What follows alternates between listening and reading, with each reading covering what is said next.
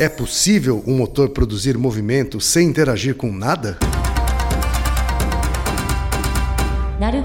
Podcast.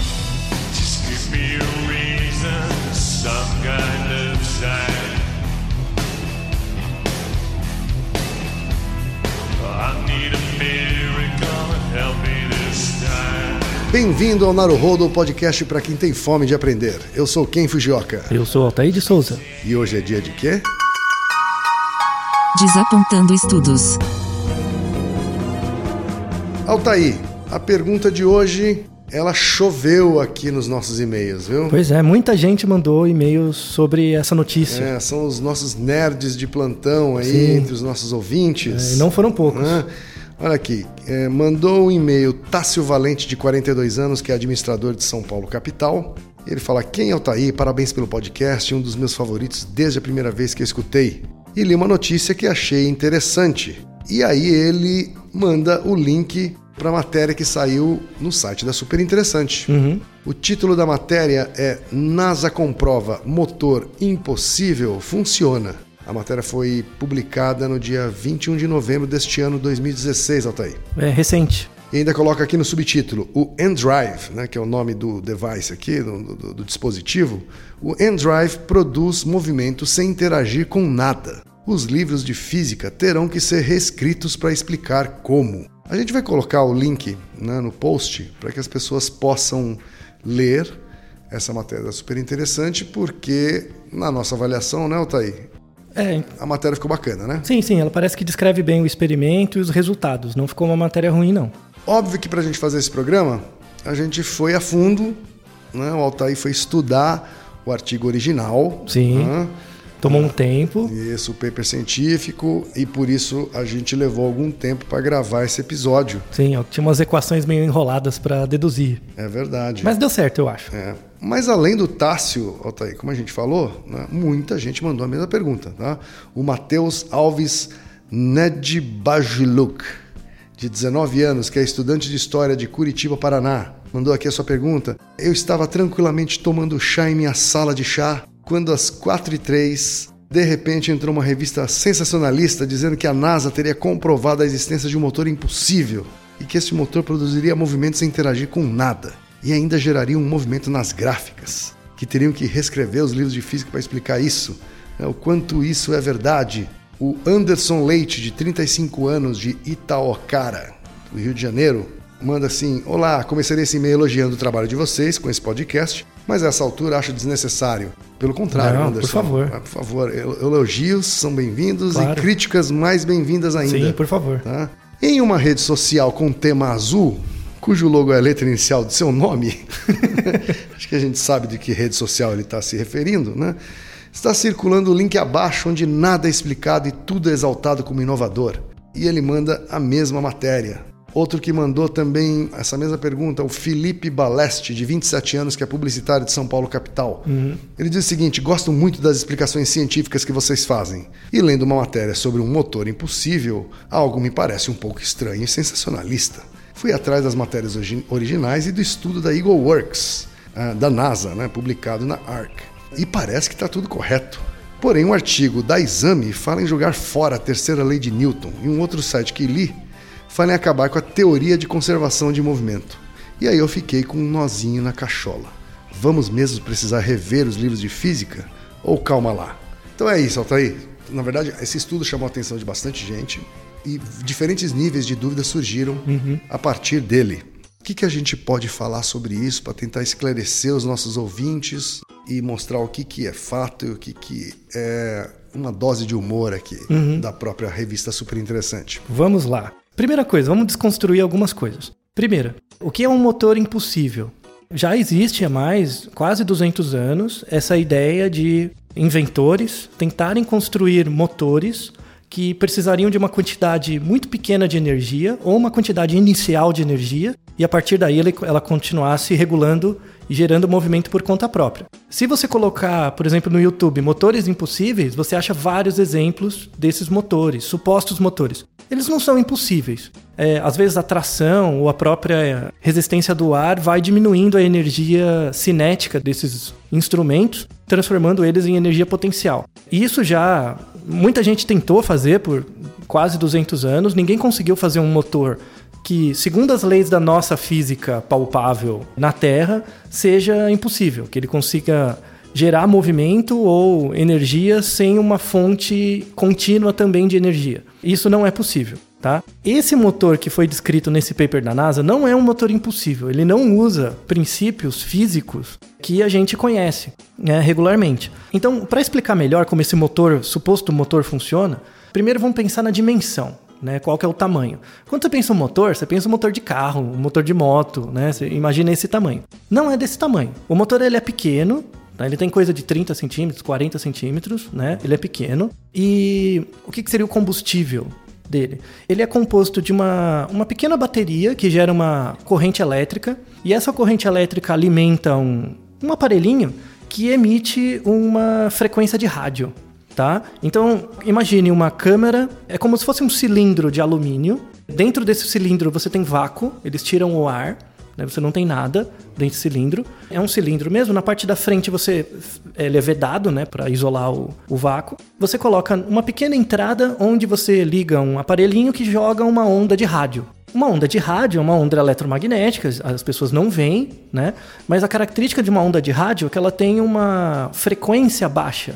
Ondas que têm frequências baixas costumam ter uma propriedade de percorrer grandes distâncias.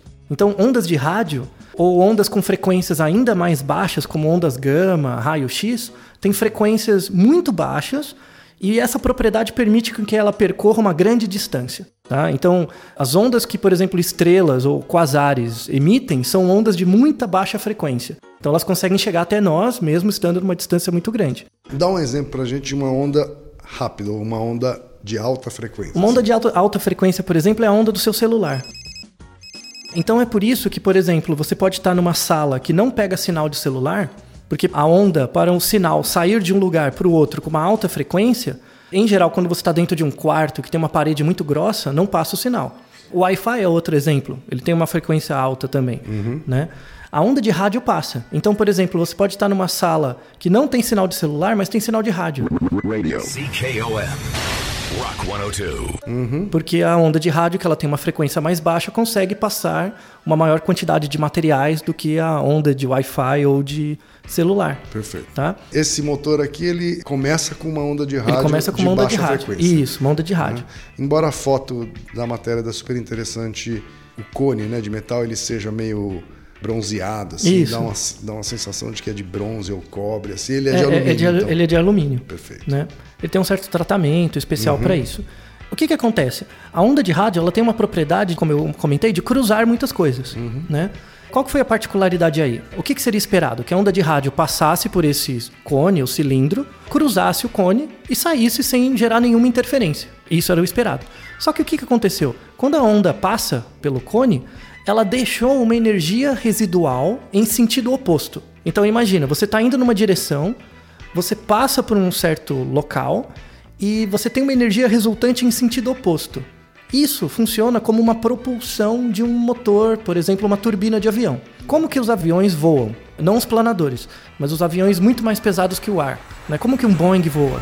O que, que a turbina do avião faz? Ele capta ar da parte da frente do avião e cospe pela parte de trás. Isso gera uma propulsão e o avião consegue se manter em movimento.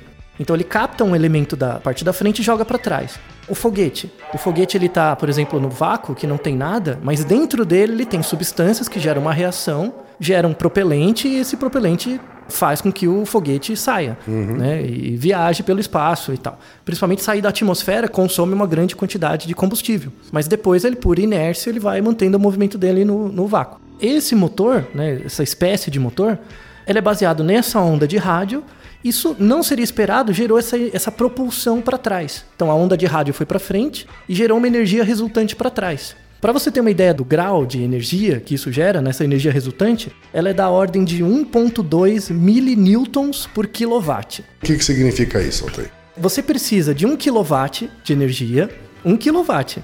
Por exemplo, se você pensar o seu chuveiro, seu chuveiro deve consumir algo em torno de 600 watts, né, para gerar, esquentar a água, tá? Você precisa de 1000 watts.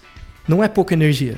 Tá? Você precisa de uma quantidade razoável de energia para ter como resultante 1,2 milinewton. Você precisa, na verdade, de mil mil, né? É, você precisa de mil um mil. quilowatt. Isso, precisa- é verdade, mil mil, muito bem. Uhum. Você precisa de mil mil, é, um milhão, né? Você precisa de um milhão de, De watts, watts é. para gerar uma energia de 1,2 milinewtons, que é muito pequena. Uhum. Então, o sistema não é eficiente. Você precisa gastar muita energia para ter um- uma resultante muito baixa.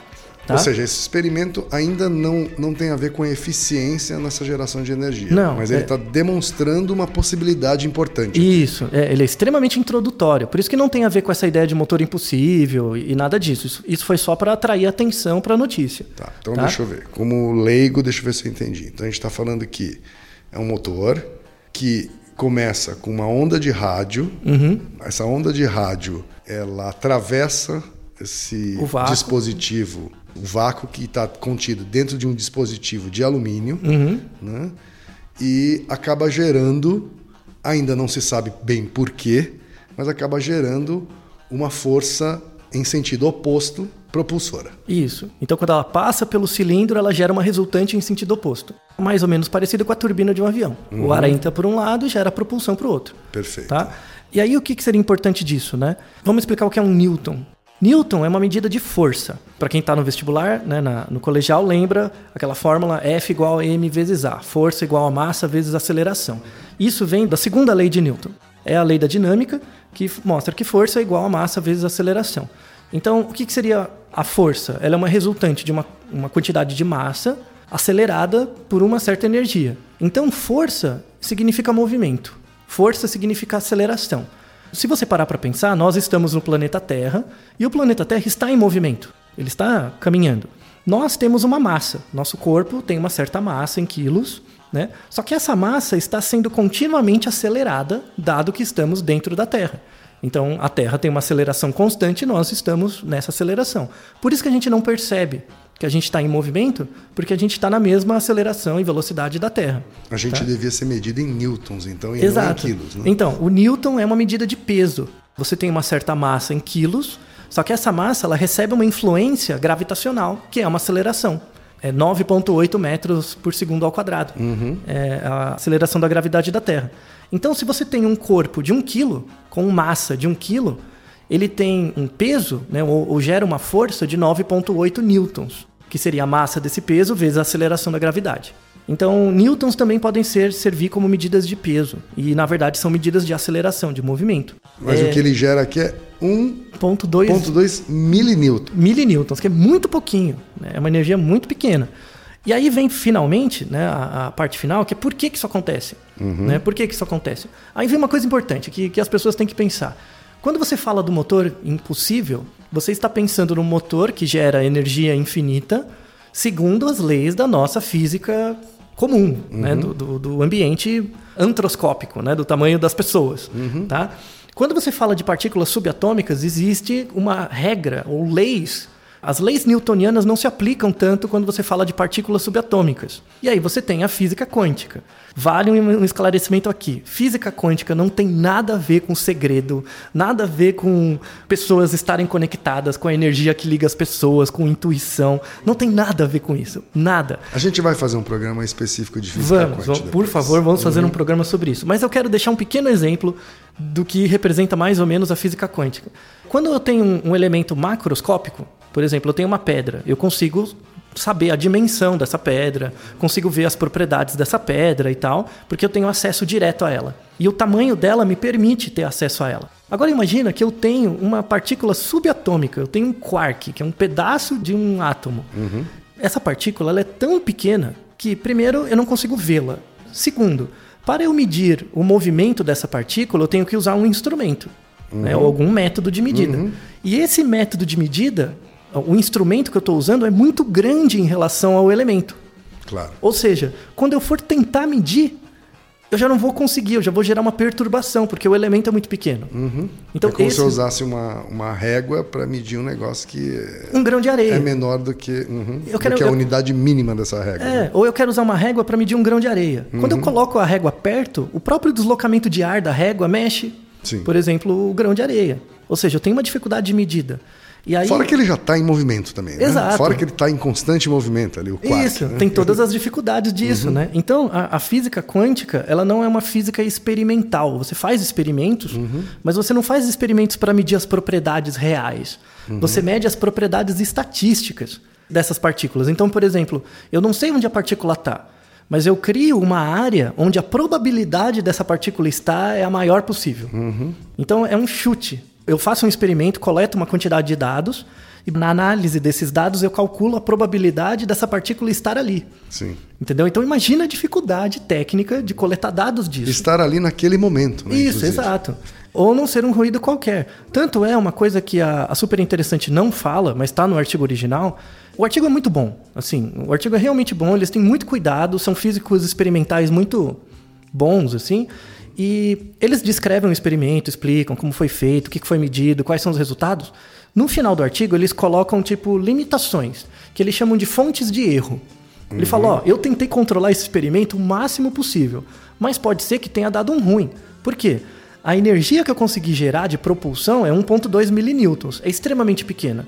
Essa energia poderia ter sido gerada por qualquer outra coisa, qualquer alteração do ambiente.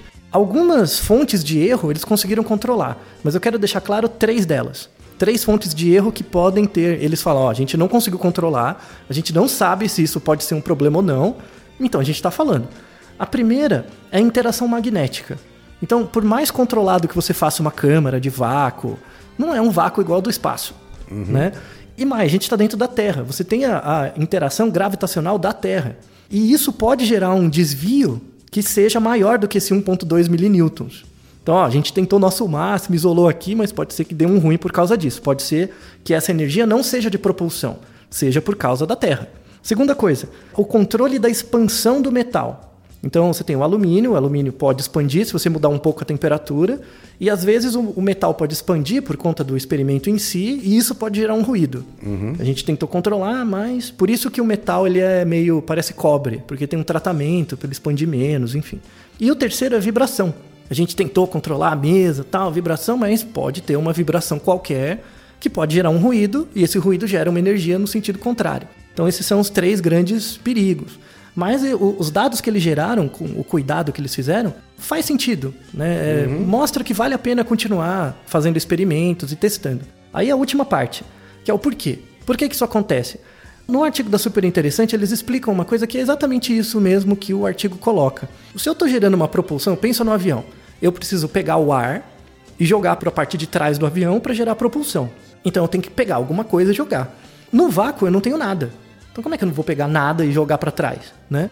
Na verdade, eles colocam uma hipótese de que o vácuo seja alguma coisa. Que na interação subatômica, né, o vácuo possui propriedades que transmitem alguma energia. Então essa interação gerou um, meio que um empuxo. E aí, isso é uma teoria que vem na física mesmo, né? mas nessa questão subatômica, não tem nada a ver com a sua vida formal. Que é chamada de teoria da onda piloto. Tá? A teoria da onda piloto é uma teoria que na década de 30 tinha alguma força, quando o Einstein. Tinha várias teorias junto do Einstein na época, e tinha essa. Ela foi desacreditada, e agora, por causa desses experimentos, ela está meio que voltando. O que, que diz Né? essa teoria? A, a teoria da onda piloto é uma teoria de interação quântica, ou seja, ela acontece entre essas partículas bem pequenas, com no nível subatômico? Isso, nessas propriedades bem especiais aí, com certa quantidade de energia ali e tal.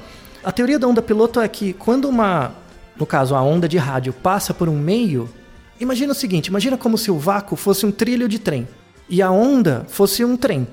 Então o trem só vai passar pela trilho, né? Então, mesmo que você não veja o trilho, ele tem que passar por um trilho.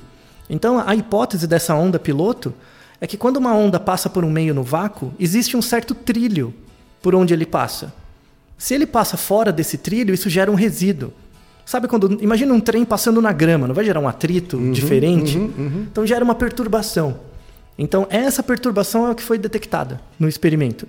Aí você entra numa, numa ideia, então, se tem que ter esse trilho, esse trilho tem que ser formado por alguma coisa. Logo tem alguma coisa dentro do vácuo. Isso, e aí vem a ideia da energia negra, né, da matéria negra e tal, que são matérias que são substâncias, não são nem substâncias, são elementos que não transmitem nenhuma energia, então eu não consigo detectar adequadamente. Então eu, eu, eu tenho indícios de que ele existe, mas eu também não sei se ele existe. Que eu não consigo, eu não tenho Eu não consigo ver. Instrumento para provar sua existência. Isso, assim. eu, não cons eu consigo, eu consigo talvez perceber ele pela ausência. Então eu tenho elementos que eu consigo enxergar e pela dinâmica desses elementos eu consigo pensar, não, tem que ter alguma coisa. Então você percebe a sombra. Por isso que chama matéria escura, porque você sempre vê a sombra dela, você não vê ela. E a grande dificuldade Como é se fosse um fantasma, assim. isso. Tipo, eu vejo objetos se movendo. Tem alguma coisa então que move tem eles. alguma coisa que está movendo eles. Isso, é bem por, assim- é bem por aí.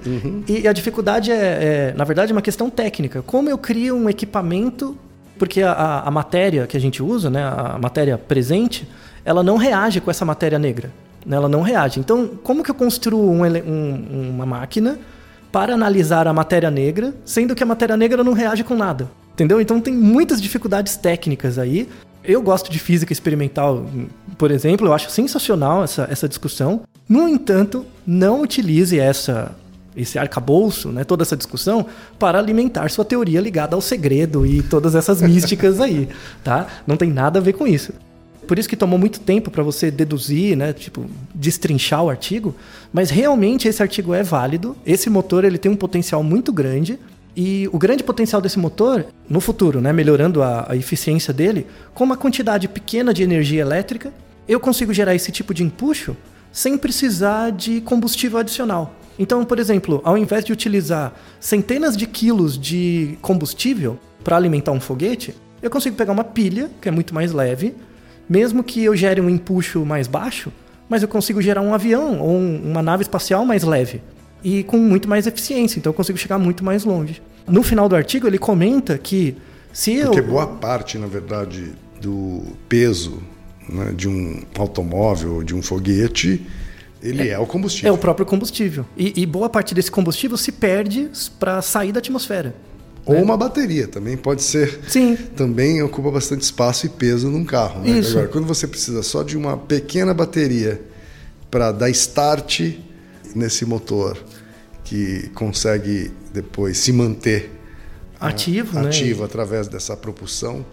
Aí você vai conseguir chegar muito longe, tem um ganho de eficiência a médio prazo muito grande. Agora, tudo isso então é num plano teórico ainda, né? Sim. Altair? Quer dizer, o, o, momento em que a gente vai conseguir fazer com que um carro ou um foguete né, seja movido a um motor, nesse princípio, ativado por uma pequena carga elétrica. Sim. né? Porque hoje o nível de eficiência que o experimento trouxe ainda está longe disso acontecer. Ah, muito longe. Não, vão algumas décadas aí até Uhum. isso ter um certo ganho de eficiência. Mas para o universo científico é um, um avanço importante. Sim, sobretudo teórico. A pergunta que os ouvintes, alguns dos ouvintes deixaram de as leis de Newton vão ter que ser revistas e os livros de física vão ter que ser revistos, faz sentido? Bobagem. Bobagem. Vai, a nossa física, as nossas três leis de Newton estão servindo muito bem, fique muito feliz com elas. Os livros não vão precisar ser revistos, porque a parte de física quântica a gente não vê no colégio, vê muito pouquinho. Na faculdade de física, sim, talvez algumas coisas mudem. Mas aí na universidade sempre as coisas estão sendo atualizadas, ainda bem. Mas para você, estudante de colégio, não se preocupe, continue estudando sua física, sua dinâmica, que vai dar tudo certo. Tá legal. Legal, né? Naruhodo, ilustríssimo ouvinte. E lembre-se, aqui no Naruhodo, quem faz a pauta é você. Você discorda do que ouviu, tem alguma pergunta, quer compartilhar alguma curiosidade, quer lançar algum desafio? Escreva pra gente. podcast.naruhodo.com.br Repetindo, Altair. podcast.naruhodo.com.br Então até o próximo Naruhodo. Tchau! なるほど。 Podcast é, é apresentado por b9.com.br.